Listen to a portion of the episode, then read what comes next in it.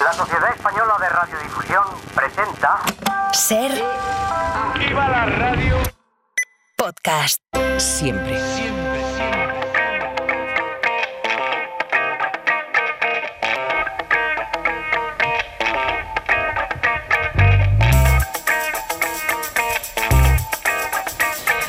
Félix Martín, ¿qué tal? Muy buenos días. Muy buenos días, ¿cómo estáis?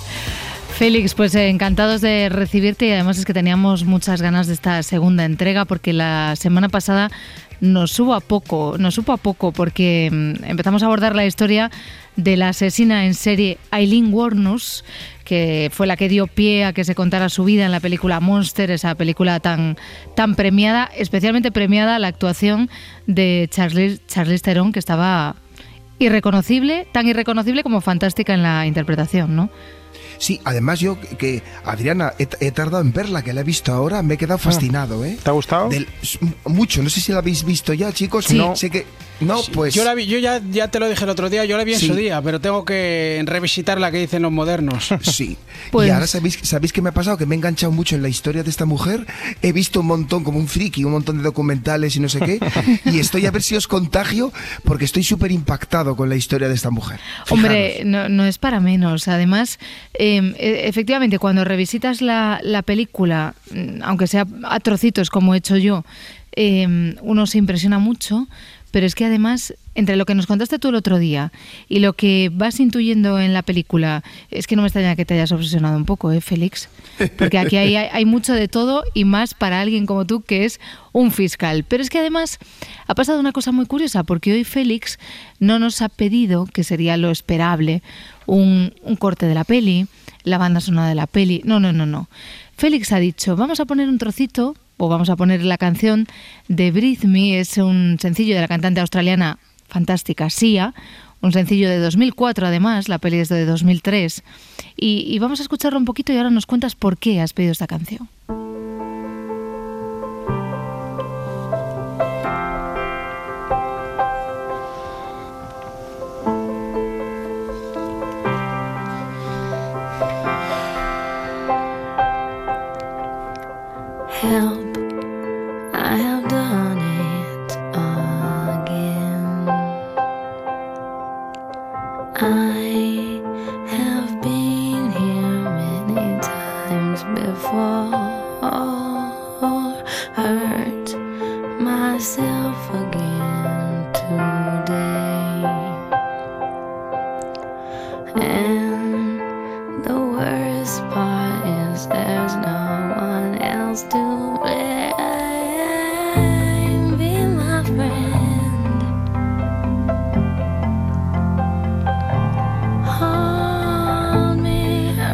Yo creo que ya con esta, con esta frase que acaba de soltar Sia, Félix, y con el comienzo de la canción, que la primera palabra de la canción es help, em, cuéntanos por qué la has elegido.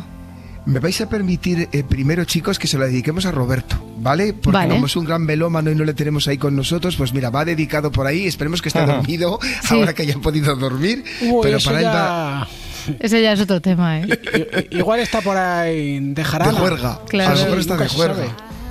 Pues veréis, eh, eh, eh, eh, eh, me he obsesionado también. Vais a pensar que soy un obsesivo y lo soy, que le he escuchado 25 veces la canción últimamente. Es muy este buena tema esta se ha utilizado en, en muchas películas, series.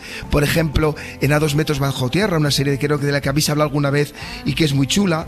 Y esta canción es una expresión íntima y desgarrada de la necesidad de apoyo que todos tenemos, de la vulnerabilidad emocional que podemos tener todos en alguna ocasión. La letra, como muy bien nos, nos has dicho, Adriana, refleja un grito de ayuda de alguien que se encuentra en un estado de desesperación y fragilidad emocional. Repite todo el tiempo help, I have done it again, sugiere un ciclo de autodestrucción o errores que la persona siente que no puede romper por sí mismo. Se utilizan frases como sé mi amigo, abrázame, estoy perdido otra vez, me podría romper, dame aliento, es que me parece que va como anillo al dedo a la historia de esta, de esta mujer.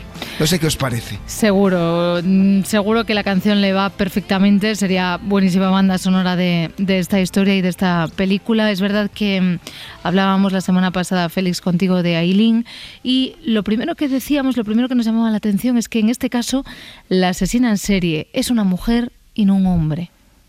Efectivamente, ya comentábamos la semana pasada, Adriana, que eh, obviamente las cárceles, en el caso de los delitos de homicidio, están mucho más llenas de hombres que de mujeres, que normalmente cuando nos encontramos ante una mujer homicida es en su círculo íntimo, es decir, hijos, familiares, y lo que nos encontramos aquí que hace desde el punto de vista criminológico tan interesante la historia es que nos encontramos ante una asesina mujer y que las víctimas no son personas de su círculo familiar, sino son personas extrañas a ella, ¿no? Adultos también. Esto es muy, muy poco habitual. Vale.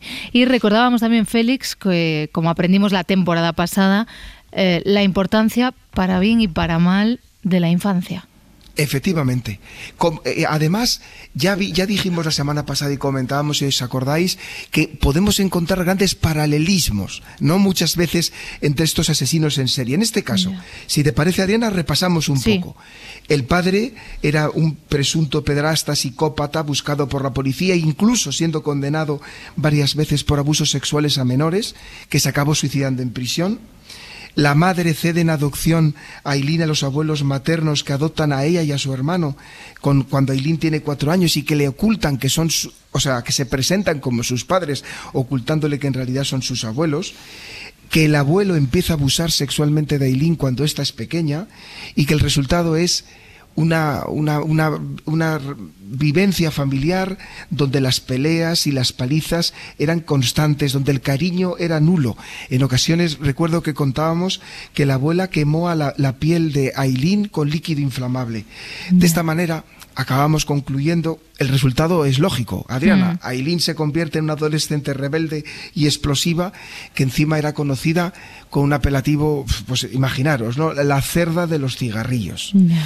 Todo esto termina en este resumen que estamos haciendo de sus primeros años de adolescente, que a los 15 años, como guinda del pastel, Aileen se queda embarazada de un amigo de su abuelo. Ahí, ahí nos quedamos la semana pasada y, claro, no sabemos si llegó a tener a ese niño pues le obligaron a tenerlo, la, la legislación de, de, donde era Aileen, y la ingresaron en un, en un establecimiento de maternidad en Detroit, en donde eh, finalmente dio al niño en adopción en 1971. El resultado de esta experiencia, de esta maternidad eh, con una inmadurez emocional evidente, es que después de dar al, hijo en adopción, no vuelve a la casa de sus abuelos, Aileen, sino que prefiere vivir en un auto abandonado en el bosque. Sacaba dinero a través de la prostitución. Eh, la encuentran las autoridades del Estado y la internan en una casa para madres solteras y como era menor ahí se queda obligatoriamente hasta que, y ahí sí que intenta ir a la escuela hasta que alcanza la mayoría de edad que se marcha, ¿no? Observamos en, este, en esta etapa una conducta antisocial. Aileen empieza a tomar drogas, hay una sexualización de todas las esferas de su conducta, y eh, desarrolla una conducta de hostilidad que es lo que te diría un psicólogo claramente, ¿no? Es una reacción de hostilidad de una persona adolescente ante una sociedad que le ha sido hostil a ella. Claro, digamos que es, por, por duro que parezca, es emplear la lógica. Efectivamente. Es muy difícil, ¿no? Creo que a esto volveremos, eh, Adriana, repetidas veces en esta historia. Es muy difícil no salir agresiva en un, en un entorno que desde el minuto cero de tu vida ha sido enteramente cruel y agresivo contigo. Ya. Bueno, y entonces Aileen alcanza la mayoría de edad y claro, ahí las cosas cambian, entiendo. Claro, ya no hay nadie ni nada que le pueda obligar a permanecer en algún sitio. Ella se marcha del lugar donde estaba siendo tutelada y no tiene apoyo ni cobertura de nadie. Esto es muy importante, porque nosotros decimos como en España, por ejemplo, cuando una persona sale de prisión, chicos, tiene una, unas hmm. instituciones que intentan dar una cobertura inicialmente a esa persona que sale de prisión. Pues en este caso, estamos hablando también de los años 60, no tiene apoyo ni cobertura a nadie, sale con las manos vacías. Entonces Aileen inicia una, una existencia de vagabunda.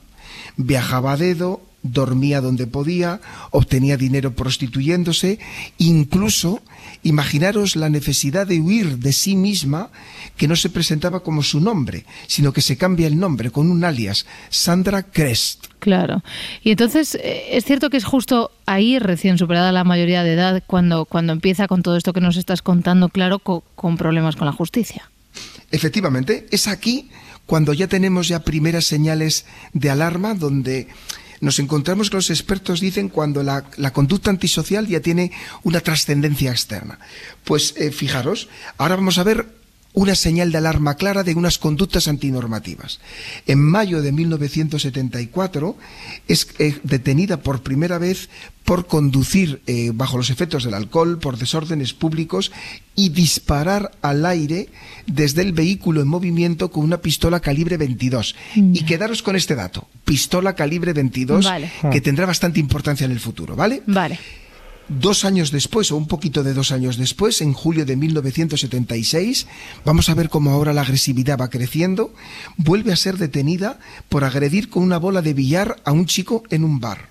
En este, en este tiempo, fijaros, acontece un hecho que puede ser decisivo.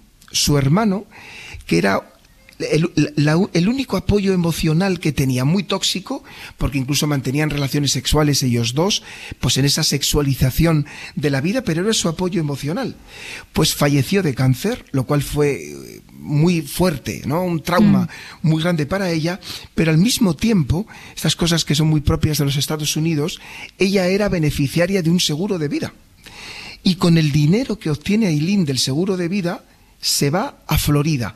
Florida como sinónimo de una vida nueva. Claro, eso, eso te iba a decir, Félix. Entiendo que el, el irse a otro lugar con ese dinero que antes no tenía fue como para intentar construir algo. Sí. Ah, Y aquí esto lo, lo- lo refleja muy bien la película, a los que la hayáis visto si lo recordáis. Los biógrafos de Aileen consideran que ella trata de ser alguien aceptada por la sociedad. ¿En qué se traduce todo esto? Empieza a vestir conforme a lo que dictan las normas sociales, según lo que las normas sociales consideran que es elegante, en- empieza a frecuentar buenos restaurantes para intentar tener buenas compañías, y ahí conoce al que fue su único marido, Lewis Fell, una persona, fijaros qué casualidad, 76 años. 76 años. Sí. Porque ella, Era- ¿cuántos tenía entonces? pues aquí, yo creo que nace en el 50 y 54, creo que había nacido, pues imaginaros, no llegaba a 30 años. Mm. ¿Vale?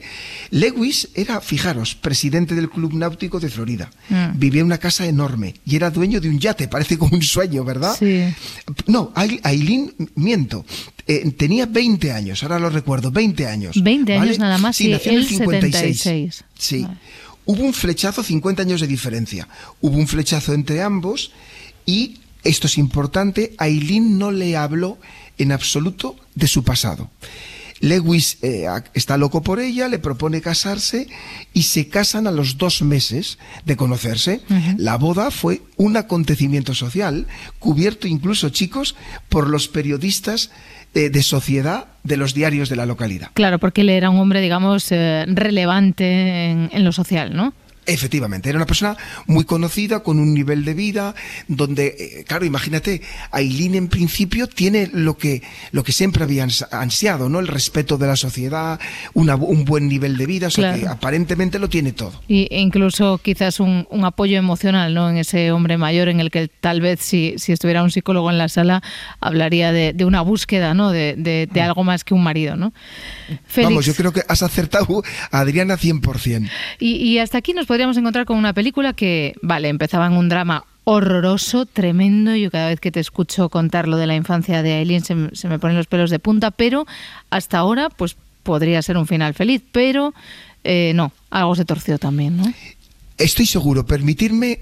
¿Qué, qué creéis que pasó, Adriana? O sea, ¿a ti qué te suena que puede pasar con una persona que tiene todo esto encima de sus espaldas? Claro, pues efectivamente, que, le- que la mochila eh, la cierras, pero rápido se vuelve a abrir, ¿no? Esto es.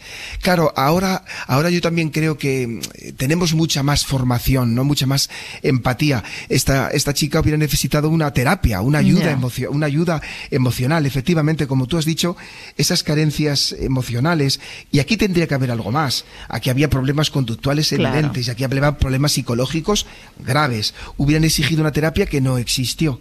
Lo contrario, la convertía en una bomba de relojería andante y la bomba explotó. Claro. ¿Cómo explotó? Pues que Aileen se aburría. Obviamente son 50 años de diferencia. Imaginaros la forma de vida que había tenido Aileen a la forma de vida de su marido. No toleraba las reuniones sociales, ni los días del club náutico, la, no, no podía más. No llevaba ni tres meses casada cuando ya empezaba a dejar solo a su marido para frecuentar los bares de la ciudad, emborracharse y divertirse a su manera. Empezó a beber en abundancia otra vez, a frecuentar compañías digamos que peligrosas, y al poco tiempo la detuvieron por agresión cuando estaba borracha en un bar de mala muerte. Vale. Su marido le paga la fianza, le lleva a casa, la mañana siguiente el hombre intenta hablar con ella, le reprocha, pero bueno, ¿qué has hecho? ¿Por qué? No, no, no, no te entiendo. Y Aileen cogió una caña de pescar porque él era aficionado, muy aficionado a la pesca, le golpeó con ella una y otra vez a su marido y se marchó. Eh, los, los biógrafos de ella dicen que no soportó la decepción en los ojos de su marido porque era otra vez la decepción de sus abuelos, la decepción de la sociedad, etcétera, etcétera, etcétera. Y aquí tenemos un punto de inflexión fundamental, en mi opinión, ¿no? Aileen ha intentado ser la mujer que los demás esperan, no ha podido aguantar y que ha hecho volver a refugiarse en la violencia. Claro, volver, volver casi al, al comienzo. ¿Y entonces ¿qué, qué pasó con el matrimonio? Porque dices que ya se fue. Pues en seis meses, menos de seis meses después, Adriana, de la boda, su marido incluso pidió la anulación del matrimonio y pidió una orden de alejamiento. Ya. Acabó con una orden de alejamiento. Vale, Félix, pues entiendo que ahora vamos a volver a, a la bajada a los infiernos otra vez de Aileen, ¿no? Efectivamente, hay una bajada de los infiernos, pero fijaros que va a ser una bajada de los infiernos secuencial. Ahora damos un paso más. Los 10 años siguientes, es decir, de los 20 a los 30 años de, la, eh, ¿En qué se tradujo su vida? Pues en entrar y salir de las cárceles de diferentes estados y por todo tipo de delitos, pero ojo, no delitos de homicidio, ¿vale? Vale. Robo de automóviles, desórdenes públicos, conducir bajo los estados, de- bajo los efectos del alcohol, robos eh, con arma, resistencia a la autoridad, entrada en propiedad ajena, eh, eh, incluso uso de pistola, pero nunca para herir a nadie, ¿vale? Por tanto, esto es lo que nos encontramos de los 20 a los 30 años. Pero ¿y si os digo que volvió a tener otra oportunidad? ¿Con qué? Con la... Con el amor, Con el otra amor. vez. Otra vez. Fijaros, ¿eh? Por, por eso esta historia es tan triste también por lo que pasa después. Os pongo en contexto, ¿vale? En 1986, cuando Aileen tenía 30 años, conoció, no sé si lo voy a pronunciar bien, a Tiria, no sé si es Tyria o Tiria Moore, Bueno. de 28, en un bar de chicas, en un bar homosexual. Vale. Años después, Aileen contaría que fue el gran amor de su vida y que fue un flechazo auténtico. Se fueron a vivir juntas, Tiria dejó su trabajo de empleada de limpieza en el hotel y aceptó, fijaros cómo se construyen aquí a veces se cimientan eh, relaciones muy tóxicas y muy inconvenientes y Tiria acepta desde el minuto cero que Aileen le mantenga con el dinero que ésta obtiene ejerciendo la prostitución. Vale, ¿Vale? vale. Esto que hace que una- la relación entre ambas mujeres se cimenta en la marginalidad. Tiria acompañaba a Aileen cuando circulaba por la calle o iba a, la- a- a los bares para conseguir clientes. En julio de 1987, Aileen atrae hacia la delincuencia Tiria. Las, detu- las detienen a las dos por golpear a un hombre con una botella de cerveza durante una discusión. Pero la cosa no pasa a mayores. Aileen presentó en la comisaría una licencia de conducir falsa a nombre de otra persona y consiguió con esto, fijaros, que no le detectaran antecedentes y que eh, eh, eh, Tiria eh, nunca figu- figurara como que hubiera sido detenida por la policía. Y las liberaron enseguida, a ambas. A las dos. Vale, que por cierto, en la película de Monster, si alguien la tiene en la mente, eh, Tiria es Cristina Ricci. Sí, ¿no? Que, que Sí. hace también un, un muy buen papel, pero es verdad que, claro, mu- muy, eclipsada por, por Charlize Theron. Sí. Bueno, creo, Félix, que el segundo y definitivo punto de inflexión de la historia de Eileen ese se produjo en 1989, o sea, tres años después, dos de lo que nos estás contando. ¿Qué pasó ahí? Fijaros, tiene ya, Aileen tiene 30 años, chicos, ¿vale? 30 años. Vive con Tiria en un frágil equilibrio de marginación y prostitución. La pregunta que os hago es esta, ¿verdad que es una bomba de relojería Claro. que tiene que volver a explotar? Ujú, Totalmente. Fijaros claro. cuántas alarmas, ¿eh? Cuántas alarmas y qué pena, qué rabia me da que, que- que la sociedad fracasara. Bueno, no me enrollo. El 30 de noviembre de 1989, Richard Mallory, de 51 años, invita a Eileen a subir a su auto y le lleva a un camino solitario para mantener relaciones sexuales. Según se reconstruyó a posteriori, y sobre todo, sobre todo esto hablaremos, para hablar de determinados fallos y de prejuicios morales en la justicia, ¿no? Eh, ese es el acuerdo entre eh, Aileen y Richard, pero el hombre se pone violento. Y lo que en un principio era una contratación de servicios sexuales se transforma en un intento de violación. Aileen eh, no lo sabía en ese momento, y os adelanto que tampoco lo supo durante el juicio, que Mallory era un exconvicto y, y- y condenado por violación en serie. La mujer llevaba un arma calibre 22, Vale. pudo cogerla, le disparó tres veces en el pecho. Después de que se eh, de- detectara que estaba muerto, dejó el cuerpo en el asiento trasero del auto, se puso al volante, condujo unos kilómetros, encontró un lugar apartado, tiró el cadáver, antes le vació los bolsillos y le robó, y se, la- se alejó del lugar en el auto de Mallory, abandonando ese auto en la ciudad. Vale. Por lo que, por las pinceladas que vas dando, Félix, eh, tenemos la sensación que consideras que hay cosas de los juicios que se le hicieron a Eileen que no te convencen, que como fiscal no te gustaron. Eh, Ya sé que los juicios, totalmente, eh, ya sé que han pasado años, ¿no? Pero sí, me parece que hubo cosas y un montón de prejuicios y hubo muchas cosas que no se hicieron. Vale. Lo que, lo que es muy importante es ahora, no sé si sabéis que se, se le llamaba la mujer de negro, la mujer araña, y es porque a partir de aquí Aileen vestía de negro y va a ver, y lo vamos a ver la semana que viene, si te parece, Sí, claro, Adriana, claro.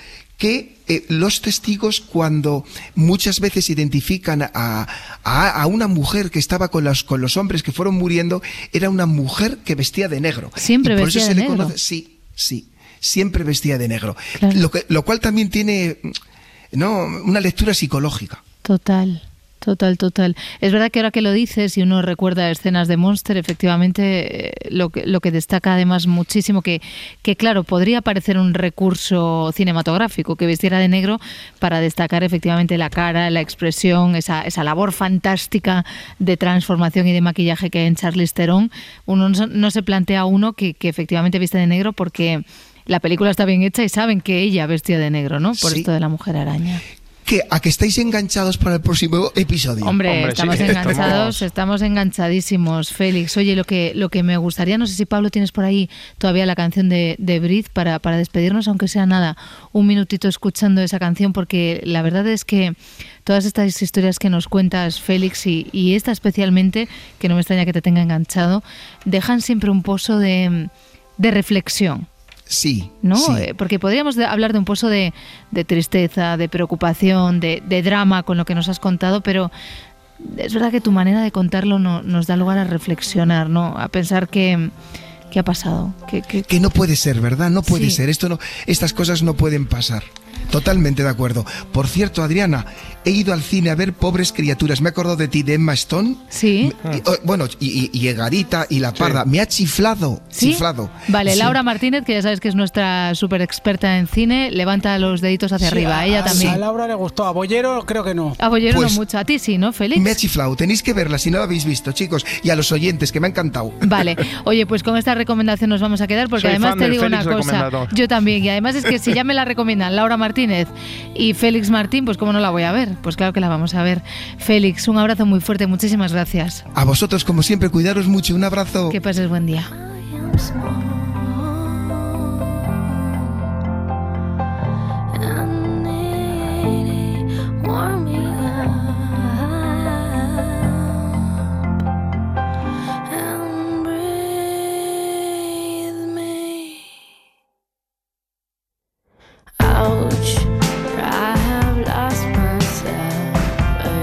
Si amanece, nos vamos.